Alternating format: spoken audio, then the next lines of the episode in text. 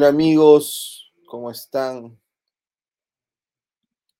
Sean ustedes bienvenidos a este su programa Horas de Lucha en la edición número 433, sosteniendo el hashtag de la insurgencia constitucional desde el 28 de julio del año pasado, fecha en la que el sombrero luminoso tomó el poder luego de una fraudulenta elección, por lo tanto, ilegítimamente, hoy en día da órdenes, da órdenes en nombre de Sendero Luminoso, nosotros lo sabemos no tenemos pelos en la lengua. Da órdenes en nombre de Conare, SUTEP. Da órdenes en nombre de los enemigos del país. Y por lo tanto, como traidor que es, tiene que ser pacado ya. Lo que hemos escuchado solamente en estas dos últimas, bueno, estos dos últimos días en una sola entrevista, partida en dos, es realmente eh, espeluznante. Espeluznante, escondido dentro de un hombre torpe, dentro de un hombre ignorante, dentro, dentro de un hombre limitado y dentro de un hombre que para nada podría llamarse profesor. Justamente le comentaba a Jeff hace unos minutos que estaba con un amigo que vino de Roma y cuyas hijas ya son graduadas, y felicito a Aldo por tener unas hijas tan inteligentes, y que su hija en eh, Roma se había graduado de arquitecta y el grado con el que te gradúas era de doctor, doctor en arquitectura.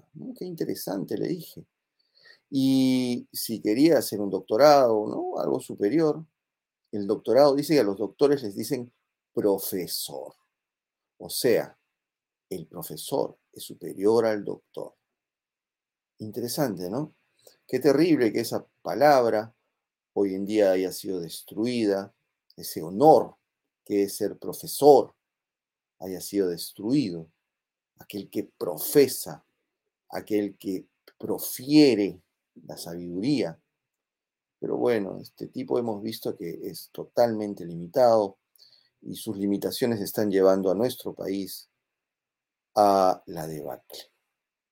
Eh, bien, hoy día vamos a sostener la República interpretada marxistamente por Mariette y vamos a comenzar, vamos a terminar eh, la parte de eh, la República, es decir, vamos a empezar por el, por el lado de eh, perdón, por el ensayo, por la parte del ensayo en la que toca el tema del guano, hasta eh, la época actual, es decir, su época actual.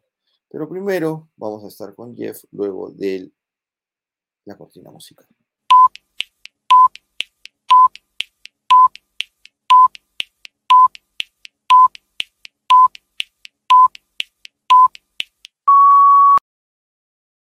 de lucha, horas de batalla, contra un sistema que se pasa de la raya, horas de lucha, horas de batalla, exclusivamente para gente con agallas, horas de lucha, horas de batalla, contra un sistema que se pasa de la raya, horas de lucha, horas de batalla, exclusivamente para gente con agallas, brincan y salten si van a batallar, unos arriba si van a batallar, brincan y salten si van a batallar, exclusivamente para gente con agallas, brincan y salten si van a batallar. Los arriba si van a batallar. Que mis gente si van a batallar. Exclusivamente para gente con agalla. Horas de lucha, horas de batalla. Contra un sistema que te pasa de la raya. Horas de lucha, horas de batalla. Exclusivamente para gente con agalla.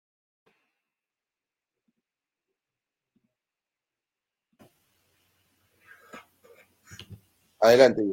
Buenas noches amigos, eh, saludos a la gente que nos ve, que nos ve alrededor del mundo y directo. ¿Qué está pasando en los Estados Unidos? Bueno, han visto y han escuchado, pues, cómo se ha expresado este señor eh, Biden públicamente, públicamente, sobre un, eh, le ha dicho hijo de a un periodista, así públicamente, eso de que no, que la cámara estaba, que el micrófono estaba prendido y se le escapó, es mentira, pues, es mentira, porque ¿quién habla así? ¿Quién aquí está diciendo, ay, qué puta? No, nadie dice eso, lo ha dicho porque el tipo es matón, mi teoría. Es un, es un matón, siempre se expresa de esa forma. Y además de que podría ser demencia senil ya, podría ser demencia senil.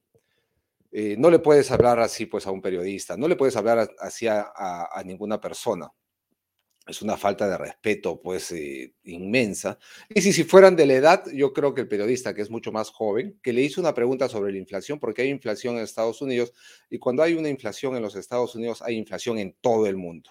Y la inflación es causada eh, en parte por la emisión de dinero que está haciendo eh, Biden para financiar el estímulo que ha dado, el plan de COVID, el COVID es un poquito nomás, pues, pero está gastando una cantidad de dinero comprándole a los amigos, pues, ¿no? Porque ahora eh, eh, te inscribes por internet y te llegan cuatro pruebas de COVID eh, a tu casa. Yo no lo he hecho, pues, ¿no? Porque si es que tengo gripe, yo asumo que es COVID y me curo como, me cuido como si fuera COVID. Y además de que la medicina es la misma, para gripe o para COVID es lo mismo, paracetamol, dormir, a menos que, que te pongas pues extremadamente grave y vas al hospital, que también te puedes poner extremadamente grave si tienes gripe. Si tienes neumonía, neumonía tienes que ir al hospital, pero es lo mismo, son gripes, son gripe es gripe. Eh, ha emitido tanto dinero que hay inflación, hay inflación en, en, todo el mundo. Y también, y también es lo que yo como pienso mal, para financiar eh, la guerra que, que Biden está promoviendo contra Rusia. Y es una guerra eh, que lo va, a terminar de destruir a, Biden. Quizás él está, diciendo, él está pensando, bueno, eh, tendrá el mismo efecto que en la guerra del Golfo, que la guerra del Golfo Pérsico tuvo con, Bush, ¿no? que estuvo muy popular, ¿no? Después del ataque a las Torres Gemelas, después del, del ataque de Al Qaeda a los Estados Unidos, Bush se puso muy, muy popular. Él piensa que posiblemente, es mi teoría, que él, piensa que posiblemente se recuperará su popularidad, ¿no? su banco de, apoyo en una democracia. Es muy importante tener un banco de apoyo y podría sobrevivir los próximos cuatro años y quizás posiblemente tentar, una reelección, a pesar de que va a tener o sea, que 81, 82 años, ¿no? y el tipo se queda dormido, está mal. Entonces nos está llevando a una guerra eh, contra, contra Rusia, una guerra que eh, preguntas al público de los Estados Unidos si no, dice, ¿para qué una guerra? ¿Dónde queda Ucrania? Ucrania, ¿para qué? Y el motivo es eh, porque Ucrania, que ha sido una ex república de la Unión de Repúblicas Socialistas Soviéticas y ha sido una provincia también de, del imperio ruso por siglos, ¿no? antes, de, antes del comunismo, eh, tiene muchísima gente rusa que viven ahí. El segundo idioma o el primer idioma es ruso, se habla ruso en, Ucrania. Quiere pertenecer a la NATO, a la OTAN, a la Organización del Tratado del Atlántico Norte. O sea, sería enemigo de Rusia. Porque la OTAN se creó para contener el avance soviético, para contener un posible ataque del imperio del MADE, del imperio comunista de esa época, contra Occidente, ¿no? Y terminaba en, en Alemania nomás, hasta Alemania llegaba y ahí nomás. Pero cuando eh, la Unión Soviética se disolvió, han ido avanzando, avanzando, avanzando, pese a que había un compromiso, no firmado, pero había un compromiso verbal, no, no, no vamos a avanzar, pero ha ido integrando más y más este, países, más y más países, y lo que dice el Tratado de la OTAN es que si atacan a uno, atacan a todos. Entonces, Ucrania ha eh, ingresado, pretende ingresar a la, OTAN, convirtiéndose en un enemigo de Rusia, un enemigo armado. Y Rusia ha dicho, no, tan loco, yo no quiero enemigos en, mis fronteras y no lo voy a permitir. yo creo que si me pongo en los pantalones de Putin, yo también haría lo mismo. Está bien, ¿no? Está bien, está bien que se haga eso, ¿no? Es como que eh, Putin venga y ponga bases militares en México. No lo vamos a permitir tampoco, pues no, no, no, no, imposible, no. Aunque eh, ni siquiera se permitió en Cuba, en Cuba ¿Se acuerdan? Pues en la época de John F. Kennedy que hubo una este, crisis de misiles, porque ese fue Brechet, creo, si mal no me acuerdo, Nikita Brechet, eh, Brezhnev, eh, quiso colocar eh, misiles nucleares en Cuba. Nikita, Khrushchev. Nikita Khrushchev, yes, quiso colocar este, misiles nucleares en Cuba, está loco, no, acá nomás, ¿no? Y bueno, se movilizó la Armada, se hizo un bloqueo, casi se va a la Segunda Guerra, a la guerra nuclear. Bueno, lo mismo pues está haciendo Putin con, con Ucrania, y es su deber proteger a su gente, pues no vas a tener al país, al país eh, eh, tener, tener este, fuerzas enemigas en tu frontera, y estamos hablando de una fuerza enemiga capaz de derrotarlo o aniquilarlo, borrarlo del mapa, que es Estados Unidos, porque la OTAN es Estados Unidos. Los demás países pues han firmado nomás en el club, son, miembros del club, pero no, no aportan, no aportan. El único que sostiene todo el, tratado, la organización del Tratado del Atlántico Norte es Estados Unidos. Los demás no dan un centavo. Y esa era la queja de Donald Trump durante los cuatro años. Pues decía Alemania, hoy tienes que poner plata tienes que pagarle a OTAN, tienes que pagarle, decían a Francia, Alemania, que son las economías más grandes, Alemania sobre todo, eh, Inglaterra, nadie pagaba y todo lo mantenía Estados Unidos. Entonces, y tampoco están pagando ahorita, tampoco están pagando ahorita, les llega. Eh, la OTAN es Estados Unidos. Entonces, si hay guerra, eh, ¿Quién la va a pagar? Bueno, la voy a pagar yo, pues contribuyente de los Estados Unidos la va a tener que pagar, porque los otros países, ¿dónde va a sacar? Pues Europa es pobre. ah, Europa, qué bonito. Europa es un área del planeta que es pobre, que crece a un, eh, rate ¿no? de 1 o 2%, comparado con China que crecía 9%. Los tigres del Asia han superado, eh, esas economías han superado muchísimo a Europa, ni hablar de Estados Unidos, pues hasta Perú estaba superando en crecimiento Europa con Alan García. Ahora pues ha entrado el comunismo este, ignorante, eh, que es Castillo, y va a destruir el país. No tengo dudas, lo va a destruir o lo está destruyendo, lo está destruyendo, como estamos hablando ahorita, lo está destruyendo. Y su meta es destruirlo totalmente, porque es comunismo, pues. Si me dices, pues, eh, eh, en tal país el comunismo ha funcionado y la gente es feliz. No, a ver, enséñamelo para ver, porque la evidencia dice de que no, entra el comunismo y destruye todo. Socialismo igual, ¿ah? son tontos. Y es lo que va a pasar en Perú, en, Perú pues. Pero eh, Europa no va a poner un centavo para defender Ucrania y, dudo que les importe a los, a los europeos eh, occidentales, ¿no? Es más, un problema eh, con los inmigrantes del este europeo, al menos en, en en Gran Bretaña se quejaban de la inmigración masiva de trabajadores de Europa del Este que venían y se aprovechaban del sistema de salud, de esto y que el otro. Eso ha sido un factor importante eh, por la cual Inglaterra, el Reino Unido, se desligó de la Unión Europea, salieron de la Unión Europea, porque eso no nos conviene. Pagamos y todavía eh, no somos soberanos en nuestro propio país, ¿no? Tenemos que recibir inmigrantes, tenemos que hacer esto, tenemos que hacer lo otro. Se salieron, pues ojalá que España haga lo mismo, ojalá España que haga lo mismo, porque España no tiene nada que ver con Europa. España es Hispanoamérica, acá tiene un continente que hablamos del mismo idioma y tenemos la misma cultura y somos católicos, pues la misma tradición, idéntico, idéntico. No me vengan a decir, pues, de que, que hay diferencias entre Hispanoamérica y España, empezando por el idioma, somos idénticos. Vayan a,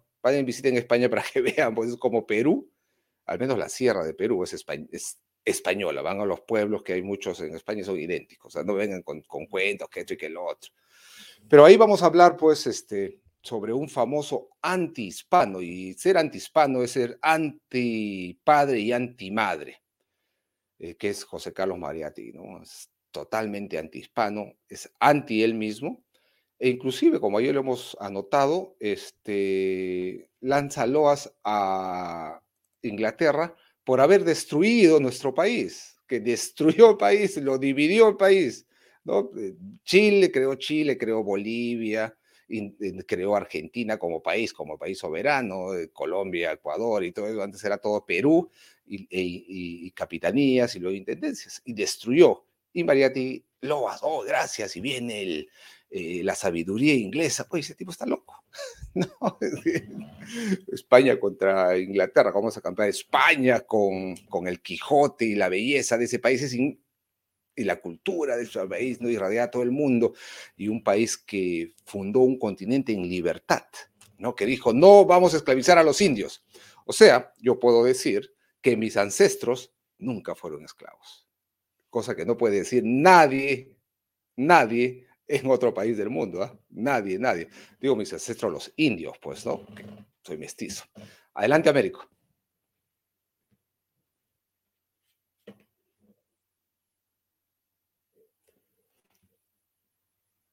Ah, estaba desactivado. Así es. Y el problema del indio lo vamos a tratar mañana, que es el tema, el tema más racista que tiene dentro de eh, sus siete ensayos. Ahora vamos a, a continuar, vamos a terminar la parte de cómo él interpreta marxistamente eh, la república, sobre todo la economía, ¿no? Él mismo dice, es en la economía donde se ve la política y el manejo. Bueno, eh, aquí vamos a ver. está Julie.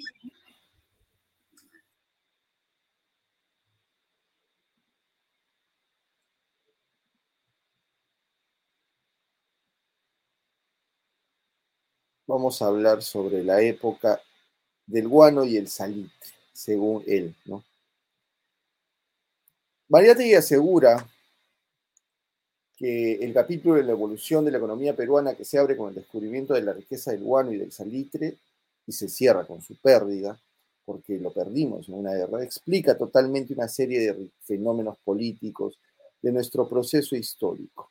Ojo que el periodo del guano y del salitre es muy corto, no llega a los 50 años. Es, una suerte que se encuentren estos materiales que sustancias humildes y groseras, él mismo les, dice, les, les tocó jugar en la gesta de la República un rol que había parecido reservado al oro y a la plata en tiempos más caballerescos y menos positivistas. Cuando él dice menos positivistas, se refiere a menos cientificistas. El positivismo cree en la ciencia y aplica el método científico para investigar uh, y para gobernar la sociedad. El método científico, ojo, estamos hablando del siglo XIX eh, y comienzos del siglo XX. Recuerden que el positivismo llevó al nazi a decir que la ciencia demostraba que el judío era inferior. Ojo. España nos quería y nos guardaba como país productor de metales preciosos. Eso es falso, pues. Es, falso porque España nos tenía como parte, como un reino más de su inmenso imperio. Inglaterra nos prefirió como país productor de guano y salitre. Bien, aquí habla algo, por ejemplo. Dice, el oro del Perú perdía su poder de atracción en una época en que en América la vara del Pioneer descubría el oro de California. En cambio, el guano y el salitre, que para anteriores civilizaciones hubieran carecido de valor, pero que para una civilización industrial adquirían un precio extraordinario, constituían una reserva casi exclusivamente nuestra. Sí, lo era. La fácil explotación de este recurso natural dominó todas las otras manifestaciones de la vida económica del país. El guano y el salitre ocuparon un puesto desmesurado en la economía peruana. Sus rendimientos se convirtieron en la principal renta fiscal. Ojo, el país se sintió rico. Ojo, el Estado usó sin medida su crédito, vivió en el derroche, hipotecando su porvenir a la finanza inglesa. Y eso es lo que sucede después de la independencia o la mal llamada independencia, que todo es adueñado, todo, todo lo principal es eh, monopolizado por las grandes firmas inglesas y luego las norteamericanas. La guerra del guano y el salitre no era una guerra contra Chile, tampoco es una guerra de Chile contra Bolivia o contra Perú, no, la guerra era de intereses ingleses, intereses ingleses sobre el guano y el salitre, que tenía Bolivia, que lo tenía en, una, en un terreno que geopolíticamente no había protegido con hinterlands adecuados o fronteras vivas, por lo tanto, prácticamente ya estaba ocupado por chilenos Ojo. Entonces, perderlo fue muy fácil. Perderlo fue muy fácil. Bueno, y Perú eh, llevó también eh, sus daños colaterales porque fuimos de nuevo arrasados por una guerra fratricida al fin y al cabo, porque somos hermanos. Perú, o mejor dicho, Chile, antes era Perú. Entonces, entre quién nos estábamos peleando. Sin embargo, Inglaterra fue el que sacó ventaja de todo, a pesar de que ya era dueño de muchas cosas, a pesar de que eh, ya habíamos, ya los empréstitos ingleses eran pues los que nos hacían dependientes de la metrópoli inglesa. Habíamos cambiado a nuestra madre patria por un padrastro malo, explotador, y que nunca nos reconoció y nos miró siempre por debajo, además de introducir la leyenda negra en nuestra educación, en nuestra formación, en nuestra cultura. Las utilidades del guano y del salitre crearon en el Perú, donde la propiedad había conservado, esto es algo terrible, pues, ¿no? Dice que la propiedad había conservado hasta entonces un carácter aristocrático y feudal. Los primeros elementos sólidos de capital comercial y bancario, los profiteros directos e indirectos de las riquezas del litoral empezaron a constituir una clase capitalista. Se formó finalmente en el Perú una burguesía confundida, dice, y enlazada en su origen y su estructura con la aristocracia, formada principalmente por los sucesores de los encomenderos y terratenientes de la colonia. Ojo, ya hemos explicado cómo se han formado los verdaderos terratenientes en la independencia. Ojo, no, acá no, no, nos vengan con que eran terratenientes ya desde la, colonia y con los encomenderos. Eso no fue así. Eh, bien, aquí lo que él dice, por ejemplo, es que la afirmación de la nueva economía como economía prevalentemente costeña. Eso es algo que también él se contradice. ¿Por qué? Porque luego Dice cómo la costa está llena de aldeas y que no ni siquiera llegan a ser aldeas por culpa de las los inmensos ingenios, las inmensas este, eh, latifundios, los latifundios costeños, que primero él dice que la economía prevalentemente costeña. Pues no, no lo entiendo, porque él dice que es economía costeña, pero sin embargo también pretende que el latifundio está en contra, según él, en contra del comercio de los pequeños pueblos que hay alrededor de estos latifundios. Y esto es algo falso. Es, es algo que es totalmente falso. Em, por ejemplo, eh, él dice que los defensores, eh, a ver, la aldea, aquí esto es las industrias, ahí está. El argumento favorito de los abogados de la gran propiedad es el de la imposibilidad de crear, sin ella, grandes centros de producción. Ojo, es muy importante. ¿Por qué? Porque, bueno, y sí, somos abogados ahora. Nos ponemos de abogados. ¿Por qué? Porque la historia lo dice.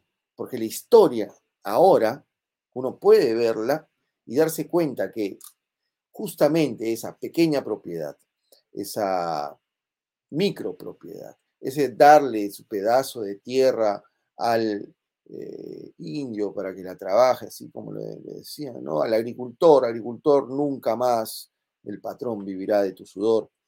Pues eh, no resultó absolutamente nada, en nada. O sea, el tema este de las cooperativas nunca se, se desarrollaron. Las SAIS, las sociedades agrícolas e industriales, tampoco se desarrollaron. Es más, las últimas que quedaron, recuérdenlo, fue una de las primeras, en los ochentas, una de las primeras, los primeros atentados, atentados sobre las propiedades que hace Sendero Luminoso, es sobre una SAIS, una cooperativa donde había ganado, y lo primero que hacen es meterse a esa cooperativa, que era de todos los trabajadores, eran los que supuestamente habían sido liberados por Velasco eh, y les habían dado esas propiedades que por supuesto habían ah, mandado a la miseria. Y lo que quedaba de esas seis, pues ¿quién las destruyó? Sendero Luminoso. Los mismos que creen en que no tiene que haber propiedad y que creen también, aunque no lo sé, si creen en las cooperativas, pero es lo que dice, la imposibilidad de crear sin ella grandes centros de producción. ¿Y qué sucedió cuando se elimina la gran propiedad en el Perú? ¿Qué, qué sucedió cuando se elimina ah, los latifundios? Casa Grande, qué sé yo, Cartavio, esas inmensas. Eh, eh, y bueno, acá en el sur también tenemos eh, Chucarapi, ¿no? ¿Qué pasó cuando se, se extinguieron justamente todo lo que eran los centros de producción se extinguieron, dejaron de existir. Las grandes, eh, los grandes latifundios, las grandes haciendas de peruanas tenían hasta tren, tenían hasta tren. Cada una de ellas tenía tren, tenía su propia energía, generaba su propia energía. Las grandes haciendas en el Perú, no estoy hablando solo de las costas, estoy hablando de la sierra también, tenían su propia hidroeléctrica, generaban su propia luz, generaban su propia economía, eran parte importante de la economía de las ciudades. Mentira es lo que dice este tipo. Mentira, porque dice, ah, eh, es la imposibilidad de crear sin ella grandes centros de producción. ¿Por qué es que hoy en día ICA tiene un excelente, y bueno, gracias a ICA también, el Perú está camino hacia arriba en todo lo que es exportación de, eh, de productos agrícolas. ¿Por qué? Porque se ha dado y se ha mejorado las condiciones de las chacras que sean grandes, porque una pequeña chacra, una, chacra de 50 hectáreas no compite internacionalmente. Mínimo, son unas 150 hectáreas para que tú asegures una producción constante para que ésta pueda ser exportable. Y sobre todo, de productos de exportación que son caros, que son difíciles, como el arándano, por ejemplo. Vamos a ver. Bien. Eso es lo que él dice. La agricultura moderna también, él critica, se arguye, requiere costosas maquinarias, ingentes inversiones, administración experta. La pequeña propiedad no se concilia con estas necesidades. Y eso es lo que sucedió. O sea, señor, miren, él mismo está advirtiendo que el argumento favorito de los abogados de la gran propiedad es el de la imposibilidad de crear sin ella grandes centros de producción. Se crearon centros de producción en el Perú. No se crearon. La agricultura moderna no se arguye, ahora ya con la realidad que ya conocemos, la agricultura moderna requiere costosas maquinarias, ingentes inversiones, administración experta, y es lo que por fin Perú está retomando Vayan, vayan a Ica, vayan a Piura, vayan incluso a Moquegua, vayan a Tacna, las inversiones inmensas que se hacen en las nuevas irrigaciones. Oh, lástima lo que está sucediendo en Arequipa. Pero dice, la, pequeña propiedad no se concilia con estas necesidades. Él no cree este, en este párrafo y en este párrafo es vital. La pequeña propiedad no se concilia con estas necesidades las exportaciones de azúcar y algodón restablecen el equilibrio de nuestra balanza comercial. Y lo establecieron hasta que las ideas de Mariátegui se hicieron realidad en la década de los 60. Primero con Belaunde, porque fue él el que inició la reforma agraria, fue él el que inició el despojo, y ese despojo que primero fue como un juego y simplemente como que a una ideología que iba, iba saliendo porque era la justicia social lo que tenía que suceder, pues ¿Qué pasó? Viene Velasco, que Velasco, ya lo hemos demostrado aquí en Horas de Lucha, Velasco es la continuación de un régimen fracasado que fue el primero de la UNDE. Un régimen que un año antes había devaluado la moneda en 60 o 50%. A mí me han dicho que 60%, pero los registros dicen que 50%. Pero devaluó la moneda terriblemente. Y de la mano de un premier que también eh, Becerra, Flor Becerra, Becerra de la Flor, que era moqueguano. Mal, mal paso de este moqueguano de ser ministro de, de Belaunde y llevar pues la economía peruana terriblemente al, tacho, el, depreciar el sol en un 60% y no solamente, no solamente eso, Belaunde comienza con las expropiaciones. Y comenzar con las expropiaciones significó el caos en el resto del Perú, el caos en el resto de las haciendas, el caos en la economía, porque sucedieron eh, invasiones, quemas de, todo eso en la época de Belaúnde. Claro, el gran Belaúnde, todo el mundo reclama, como no son ahora como Belaúnde. Belaúnde fue para limpiarse que Velasco le dio su golpe. Le dio golpe faltando pocos meses para que ya se vaya. ¿Y qué pasó? Patitas a Estados Unidos. Él y todos sus ladrones. Pues, ¿quién era uno de sus ladrones? Un jovenzuelo que se metió en el capó de un carro. Estoy refiriendo al que luego viene a ser presidente por un par de años, que fue Kuczynski. Pues bien, eso es lo que ha traído las ideas de Mariátegui, como él dice, el argumento favorito de los abogados de la gran propiedad, se quejan, abogados de la gran propiedad, es el de la imposibilidad de crear sin ellas grandes centros de producción. Y eso fue lo que sucedió cuando se destruye la gran propiedad, desaparecen los centros de producción. Perú dejó de ser el gran exportador de azúcar, dejó de ser el gran exportador eh, de algodón, dejó de serlo. Nunca más volvió a recuperarse. Ahora, eh, mucho menos en azúcar y algodón. Ahora lo está haciendo en productos que son especializados y que solamente pueden vivir en lugares benditos como nuestro país.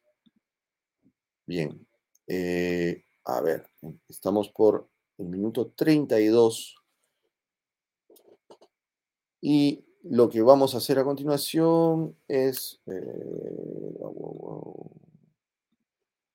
es invitar a nuestro amigo Beto de Doya a, con su programa Contra Batería a que nos qué es lo que está sucediendo ahora. Ya saben, señores, lo que ha sucedido en el Perú y que viene sucediendo aún, tiene que ver muchísimo con la ideología de María Tegui. Muchísimo. Más allá de que María Tegui haya escrito cosas deliciosas de ser, al momento de ser leídas, más allá de la preclaridad que pueda traslucirse en alguno de sus ensayos o de sus creaciones literarias. Mariátegui escribió los siete ensayos y los siete ensayos son lo que nos enseñan la ideología que nos inoculan en los colegios y en las universidades. Todo lo que dice ahí en los siete ensayos está a nuestro a nuestro parecer, equivocado. Ah, pero bueno, ya tenemos a Jeff para que nos acompañe en esta ardua misión. Pensé que ya te había sido, Jeff. Este, bienvenido de nuevo.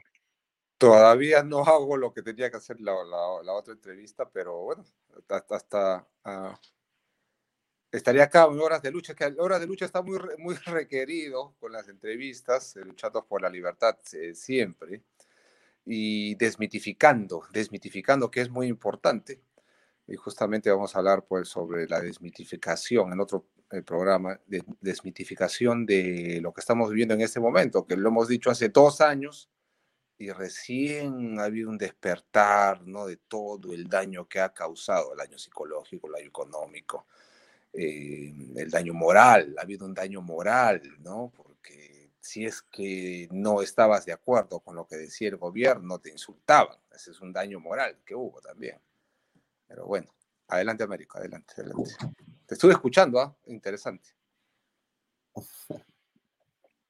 Gracias. Sí, eh, yo justo les recordaba, mire, encontré solamente, porque eh, en, en realidad esas, ah, este artículo, esta parte de sus artículos es un poco soso, tiene ciertas eh, descripciones de la época, ¿no?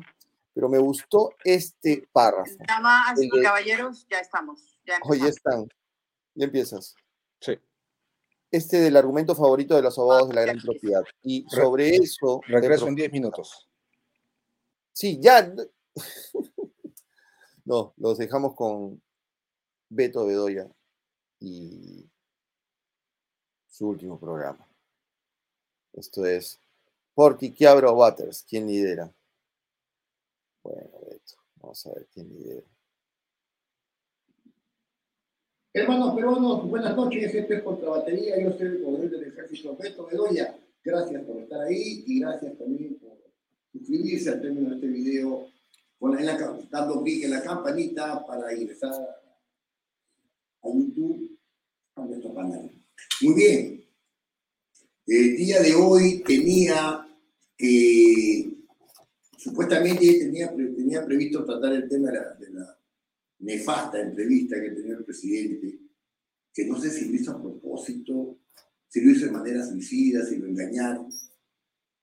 Alguien que le llega bronca lo mandó mira, o sea, yo ya que ayer, el lunes, el programa dijo, Dios nos coja confesado por la entrevista del presidente. O sea, si ya lo saben que lo va a hacer Leña, lo hacer Núñez, dice, Arequipa, como dice, lo van a hacer Núñez, lo van a hacer una cosa. Lo van a hacer puré, ¿Por qué fue? ¿Quién lo mandó? ¿Quién lo asesoró? Manda con este pata. Ese señor es conocido porque, bueno, entrevista al presidente, pero no precisamente buena gente. Ha hecho al presidente toda la cosa. ¿Quién lo mandó? Entonces ya como el tema estaba ahí, ¡pum! Cerraron PBO y deja, periódico de oposición. ¡Pum! Renunció este, antes que lo interpelen al ministro de Energía, renunció este Salaverry. Decíamos, ¿quién gana la publicidad? ¿Se acuerdan? El programa del lunes. Bueno, los que hay mucha gente que luego de repente recién está viendo ahora. Entonces, este. Y otra, otra cosa más. El, acaban de declarar que han levantado el toque queda a partir de mañana 27. Ya no hay toque queda. Pero si había una, un habeas corpus que presentó la congresista Adriana Tudela. Entonces no había. Dije que vamos a editorializar, vamos a hacer un brochazo de todo lo que pasa. Para llegar a una conclusión y una recomendación corta, ¿no? Después vemos otros temas. Antes de ver otros temas, vamos a concluir y recomendar algo. Porque de verdad, de verdad, este, ya lo de la entrevista pasaría a un segundo punto. Es más, lo voy a dejar a ese señor que le gusta vestirse parecido a mí, ¿cómo se llama, Roller? El de México, el que hizo la entrevista al presidente. Fernando, Fernando del Rincón. del Rincón. Este, ya, eh, bueno, y- y vamos a que él mismo diga sus impresiones, pues ya, ya me cansé de meterle presidente. Ya me da pena. Pero darme pena también es una sensación que no debería tener porque te debilita. Y te quiere hacer eso que tengamos pena para que lo menosprecies, lo subestimes. Y eso también como enemigo no puede dar. Como dicen en el ejército, en el curso de inteligencia combate, al enemigo hay que darle todas las posibilidades. A ese salvaje hay que darle todas las posibilidades. En ¿no? ¿Qué quiere hacer el enemigo? ¿Quién es el enemigo? El comunismo en todos sus pelajes, como siempre hemos dicho. Desde los caviares hasta Sendero. Pasando por Perú Libre, que es pro Sendero, por el Partido Morado, por Acción Popular y su facción comunista encabezada por Johnny Lescano, todos esos personajes. Entonces izquierda, entonces izquierda, quiere quedarse en el poder 60 años, tipo Cuba, 40 años, tipo Venezuela, no sé. Lo dijo Bermejo bien claro que eran pelotudeces democráticas, ellos venían a quedarse. La suerte nuestra es que son limitados mentales y no lo han hecho rápido y se están demorando, pero los tanques están poco a poco avanzando. Entonces quieren quedarse en el poder, para lo cual han sufrido su primer revés con eso de crear la asamblea, de dar una asamblea constituyente para, ¿no? para cambiar la constitución. ¿no? Pueden hacerla ni recolectando firmas, ni la pueden hacer este, vía un cambio del Congreso, porque ninguno tiene mayoría. Y, y como han sacado al Congreso una ley que regula esta situación, dice que todo referéndum pasa por el Congreso, o sea, nunca lo van a aprobar. pues. Ya han sufrido un revés. Lo han mandado al Tribunal Consti- Constitucional, donde también que ya vimos anteriormente, no va a pasar. Pero ¿qué está pasando por otro lado? ¿No es cierto? Están destruyendo el Estado de Derecho. Estado, sí. Sí. Continúa esa destrucción. Esa aparente estupidez del presidente es destruir el Estado de Derecho del Estado. Porque si él es el Estado, ¿cómo llama una marcha? O primero llama una marcha contra él mismo. Y después llama una marcha contra el rector. O sea, definir como táctica de ellos, ¿no? el límite entre las limitaciones del presidente y sus intenciones reales de copar el porque él es comunista y quiere desaparecer el poder, cerrar el Congreso y, como se llame, quedarse 40 años, ¿no? Como una nueva constitución.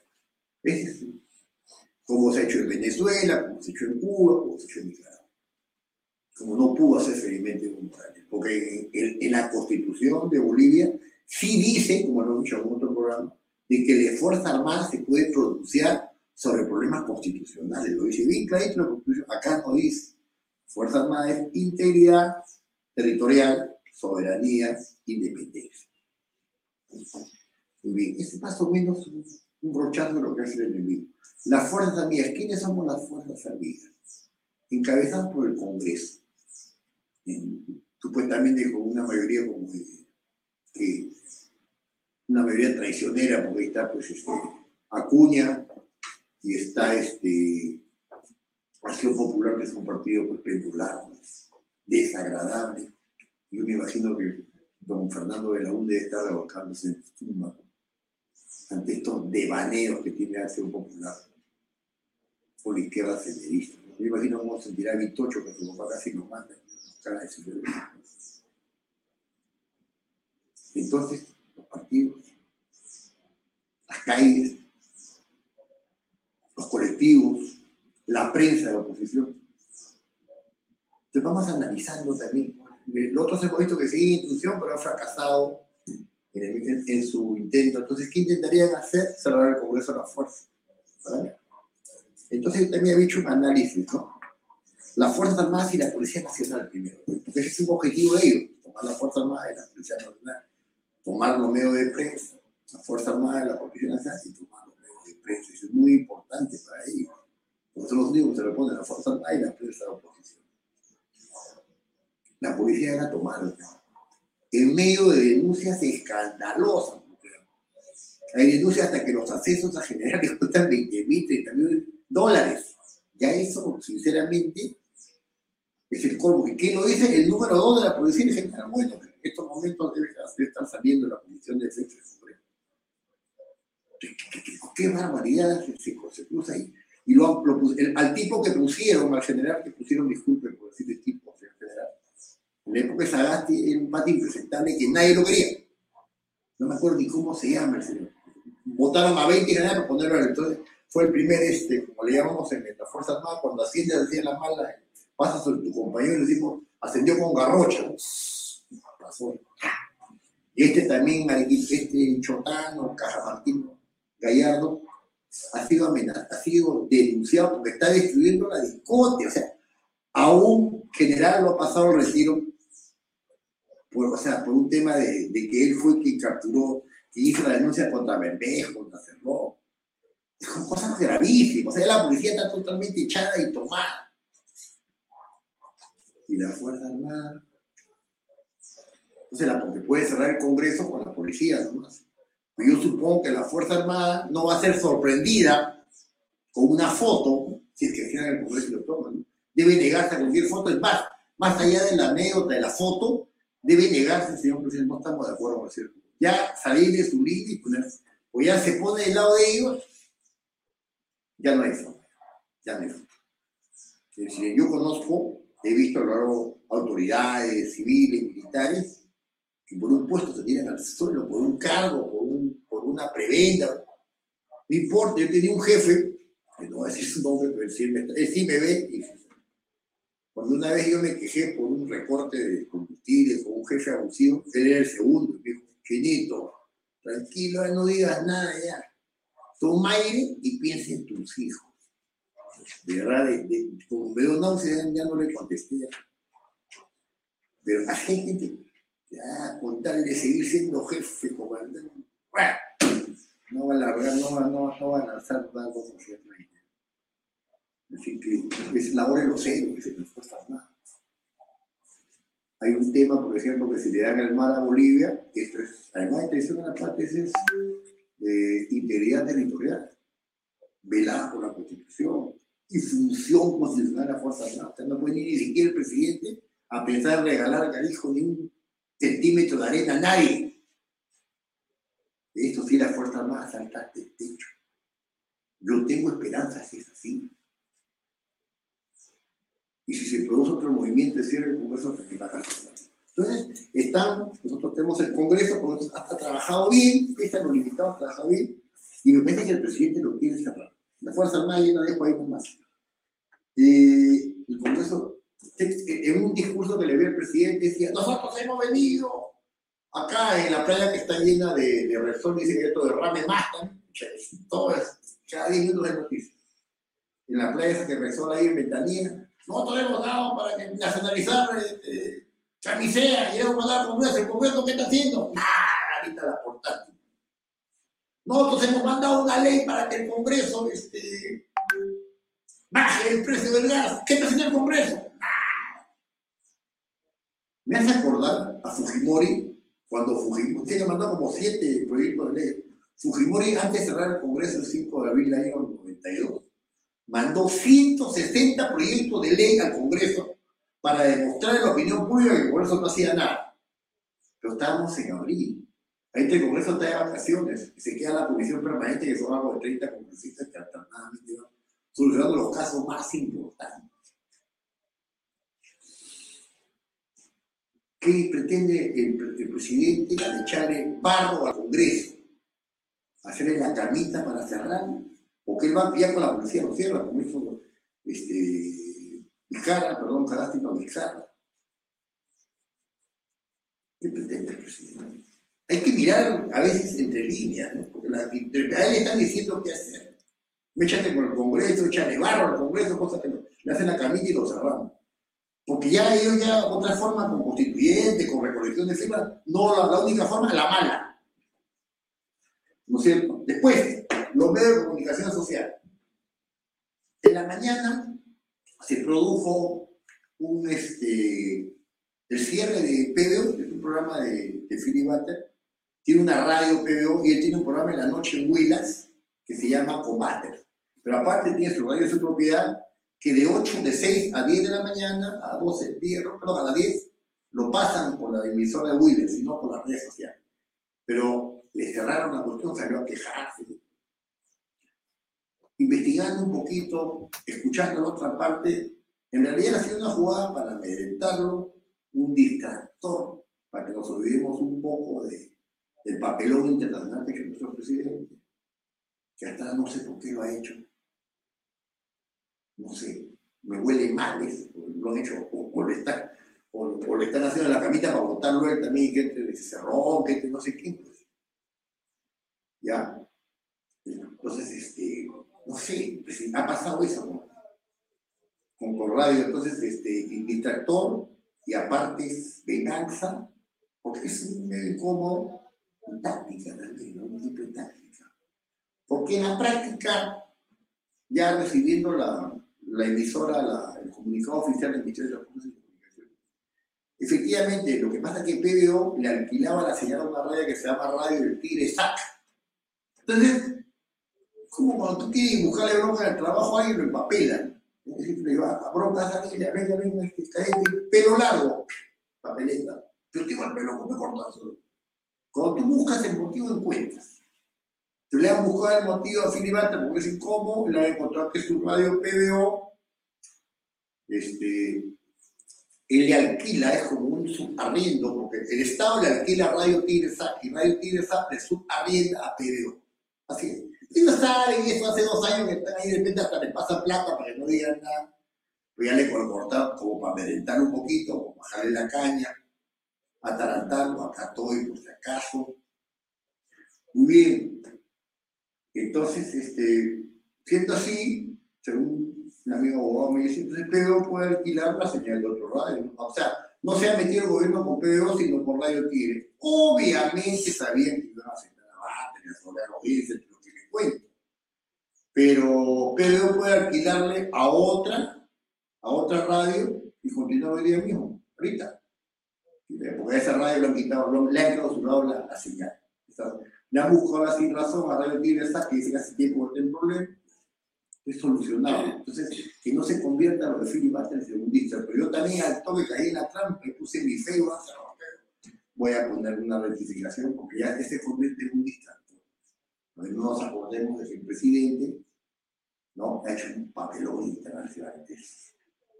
Muy bien.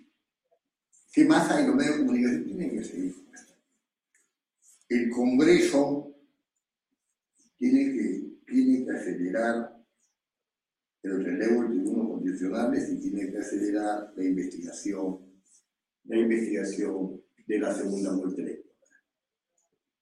Yo creo que por eso pasa. La calle está un poco dormida, no sé qué nos hará.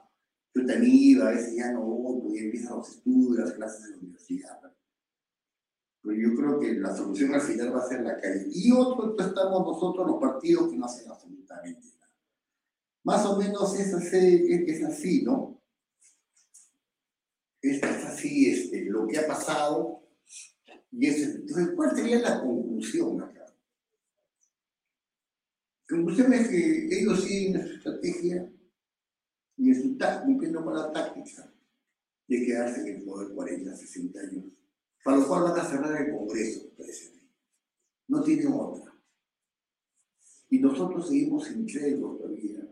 De repente la, la entrevista que va a CNN ha sido para creer que es más idiota de lo que es. No sé, o sea, tiene que tener alguna razón, porque eh, sus asesores, que hay gente, alguno de ser inteligente, no pueden mandar a empezar boca lobo. Como decía mi ejemplo, ¿no? vas a dar un curso de ¿no? yo, no voy a competir con el mayor, pues.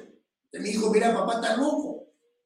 Algo hay, quiero averiguar, Dios, no sé qué voy a llamar los brujos, los psíquicos es una cosa muy rara.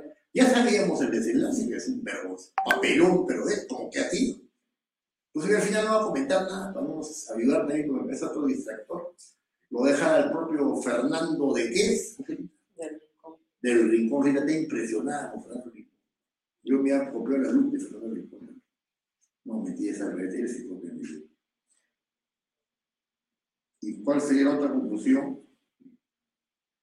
De que las Fuerzas Armadas tienen más que los caminos de derecho de insurgencia, o que las calles lo saquen al presidente como lo sacaron a Manuel Merino del la Recomendación, que lidere una de estas tres personas O sea, hay que conversar la persona y hay que conversar así. Yo veo tres, tres cabezas visibles. Porque el congresista Roberto Quiabra o Philip Barnes, o los tres.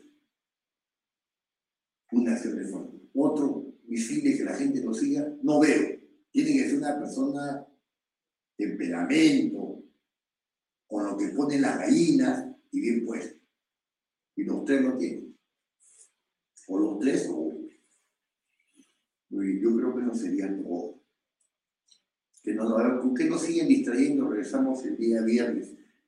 Eh, no cierro el programa, es un programa de dos partes. Este, lo dejo con la respuesta del señor que quiere vestirse como Beto Bedoya, que se llama Fernando del Rincón, ¿no?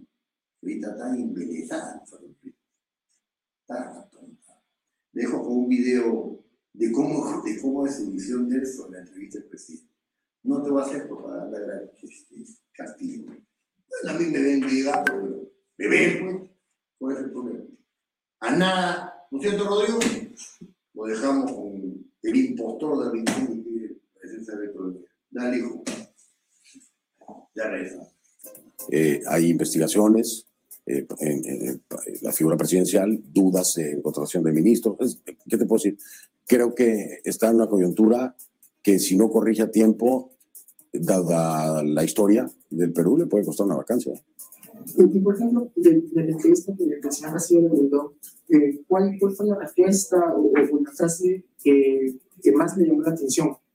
Eh, no te voy a decir que me llamó la atención, me aterró.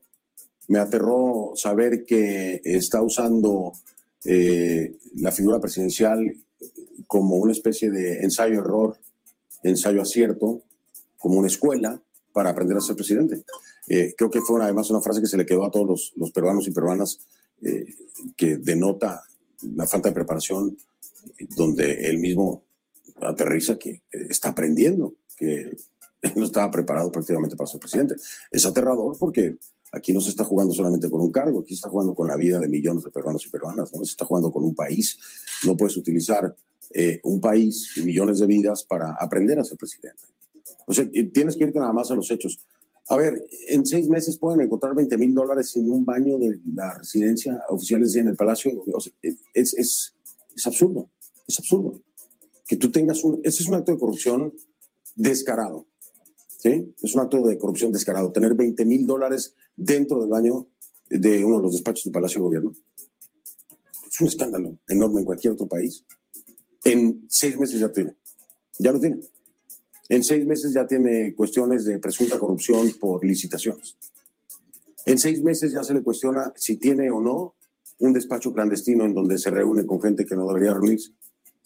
En seis meses no hay transparencia para los peruanos y las peruanas diciéndoles con quiénes se ha reunido. En seis meses una mujer le hace una fiesta sorpresa dentro del palacio a la hija. Precisamente en ese punto, ¿es creíble lo que, lo que, lo que dijo el presidente Castillo de que él se enteró por sorpresa porque él estaba trabajando? No, no, es, es absolutamente absurdo. Nosotros para poder entrar tuvimos que contactar al equipo de presidencia, al equipo de prensa, tuvimos que acreditarnos, tuvimos que pasar tres filtros para poder llegar y nosotros teníamos pautado una entrevista con el presidente de la República. Cualquier otra persona puede llegar entonces, entrar, organizar una fiesta y que el presidente se entere por una bulla. Es infantil, es infantil. Si tú no tienes un poder extraordinario dentro de la estructura presidencial para organizar una fiesta, no vas a poder entrar aunque quieras. Por más que seas un inversionista, que seas un empresario, que va a llegar a la puerta de, de Palacio va a decir, oigan, aquí va a hacer una fiesta sorpresa a la hija del presidente, déjeme pasar. Ah, sí, pase, aquí van, organizamos la fiesta. No, es, es infantil, hombre. El presidente Castillo también, bueno, esta semana ha dado sus primeras tres entrevistas a medios de comunicación después de casi seis meses de, de mandato. A, usted, bueno, le, ha sorprendido este, este silencio prolongado para los medios de comunicación y, si, y cómo avisora o, o, ve la relación entre el, entre el Ejecutivo y la prensa en Perú.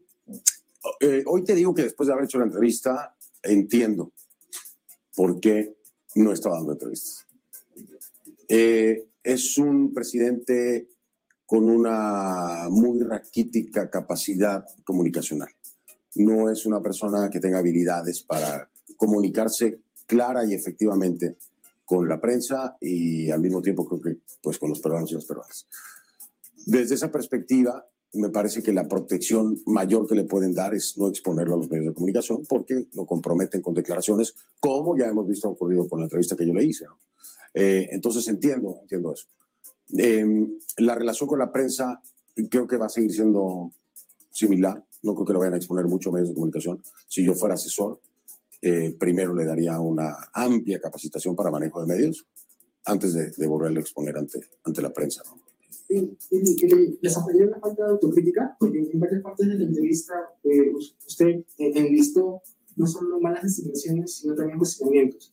Y, y, siempre la respuesta reiterativa del, presidente fue que él estaba aprendiendo y que él y que había zanjado el, asunto de manera inmediata, cuando en realidad no había sido así. Entonces, ¿le sorprendió esa falta de autocrítica, que no tuviese un mínimo de autocrítica hacia su gestión?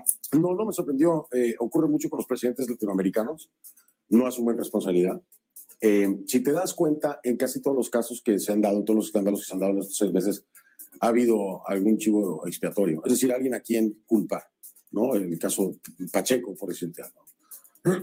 Perdón, siempre ha habido alguien a quien, a quien responsabilizar de todas estas cosas. Eh, lo que pasa es que ya se llegó a un punto en el que una investigación por presunto tráfico de influencias, etcétera, la que se está llevando a cabo en contra, eh, bueno, a la figura presidencial, eh, ya no hay a quién echar la culpa. Ya, no hay. Y se llega a ese punto en el que tiene que asumir. Sin embargo, lo va a evitar siempre. Cualquier presidente lo hace. Cualquier presidente busca eh, culpar o responsabilizar a la gente que se encuentra en su entorno más cercano antes que asumir una culpa. Es, es, un tema, yo creo que de Estado en Latinoamérica. Usted ha entrevistado también a otros presidentes de América Latina. ¿El señor Castillo tiene similitud a algún otro presidente que usted haya entrevistado de la región? Sí tiene similitud, pero no lo he podido entrevistar porque no me ha dado entrevista. Por eso reconozco la apertura de, del presidente Castillo. Evo Morales, Evo Morales. ¿Se parece? ¿En qué se parece? Pues que todo es el pueblo. Todo. Todo es el pueblo. Todo es el pueblo, por el pueblo, para el pueblo y es el pueblo. Entonces, Evo es pueblo, ¿no? De, la crítica a regímenes completamente eh, mal vistos por la comunidad democrática, que son Cuba, Nicaragua, Venezuela, y no fija postura. Eso te deja muy claro que en algo coincide con ellos cuando no quiere fijar una postura o decir si se trata de eh, regímenes violadores de derechos humanos, si son dictaduras o no lo son, si son antidemocráticos, si son autoritarios. Eh, Castillo no, se define, no hubo manera de que él se definiera. Eh, y cuando tomas en cuenta que Evo Morales es parte de ese movimiento a nivel regional, pues me queda claro que, no es que aspire a ser un Evo Morales, pero sin duda alguna compagina con, con muchas de esas líneas de pensamiento El político latinoamericano, todos son iguales. Eh, y cada vez eh, son más populistas. El político latinoamericano promete las perlas de la Virgen en la campaña. Siempre, en todos los países, cuando tú vas a los mítines, los escuchas, van a arreglar el país con una varita mágica al día siguiente de que sean presidentes. Y después llegan a la presidencia y no cumplen con, sus promesas de campaña, la mayoría de ellos. Eh, creo que es el corte del político latinoamericano, no, no es un político peruano, un político mexicano, que son agendas diferentes porque son problemáticas diferentes en cada país, sí, es una realidad, el discurso cambia completamente, pero la estrategia me parece que es repetida, ¿no? Y lo estamos viendo tanto así que eh, tú puedes escuchar frases de Castillo que pueden ser casi exactamente iguales a las de Evo, eh, las de Evo exactamente iguales a las de Chávez, las de Ortega exactamente iguales a las de Chávez. Te das cuenta entonces que, que hay una tendencia. Eso es en la izquierda. En la derecha es la misma historia también, ¿no? Entonces tienes eh, gente que retoma el discurso eh, extremista de, Bolsonaro, por ejemplo, una ultraderecha radical. Y lo vas a ver que se reproduce en algunos países que tienen la misma línea. ¿no? Entonces te digo, es, la definición del político latinoamericano, no, no del político peruano. No, podemos eh, ser tan ciegos de no darnos cuenta que, que hay una vinculación en, el actuar de, nuestros políticos en la región. El, el 47%, de acuerdo a la última encuesta de Ipsos, eh, identifica a la señora Keiko Fujimori como la lideresa de la oposición.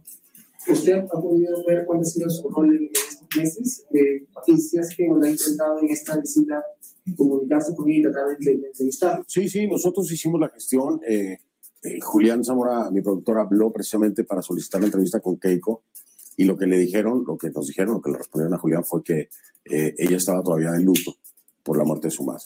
Y bueno, nosotros respetamos eso y obviamente no insistimos, eh, pero buscamos, buscamos a Keiko Fujimori. Eh, el, el, papel de, de, Keiko sigue siendo el mismo que ha sido el Fujimorismo en los últimos años. Es la oposición, es una oposición radical, es una oposición que trata de mantener un control en el Congreso para poder precisamente presionar con mociones de vacancia si es necesario, ¿no?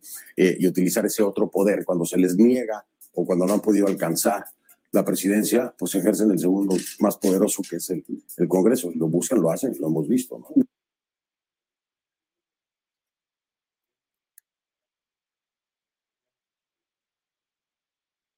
Actualmente juegan como